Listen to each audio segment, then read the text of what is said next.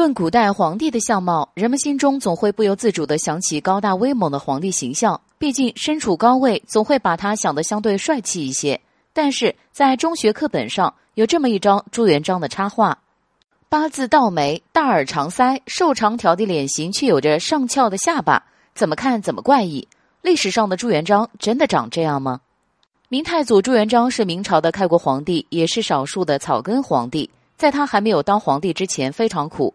曾经为了有口饭吃，当过和尚，还做过乞丐，也就是有着这样的经历，让他有着超凡的毅力，一步步登上了皇位。他不是舞文弄墨的书生，自然大大咧咧，比较粗犷一些。古代没有照相的技术，只能靠画家的画笔描绘长相。一般的画师都会把皇上刻意画得更加出众，更加神采飞扬，来博得皇上的欢心。秦始皇、唐太宗的画像基本都是很威武阳刚的。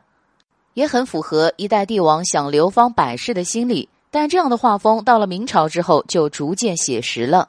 朱元璋性格豪放，没有太多讲究，画的过于不像自己，可能还会不太满意。史书上曾记载朱元璋长相旗骨突出，意思是说朱元璋头顶有着突出的旗骨。这一描述也委婉的从侧面描写出朱元璋长相的奇特。现在流传的朱元璋画像也遵循着史书记载，额头突出，可见那幅画像并非故意丑化，还是有些依据的。很有可能是民间画家并未见到过朱元璋，只是从别人言语和自己想象中描绘出来的。朱元璋后来把大功臣都杀掉了，这一做法让很多人把他看作杀人如麻的坏人，或许自然而然就把他想象的丑陋了一些。至于朱元璋真实的样貌无法复原，但我们还是需要全面的看待一个人，不能只从片面的方向下结论。大家认为呢？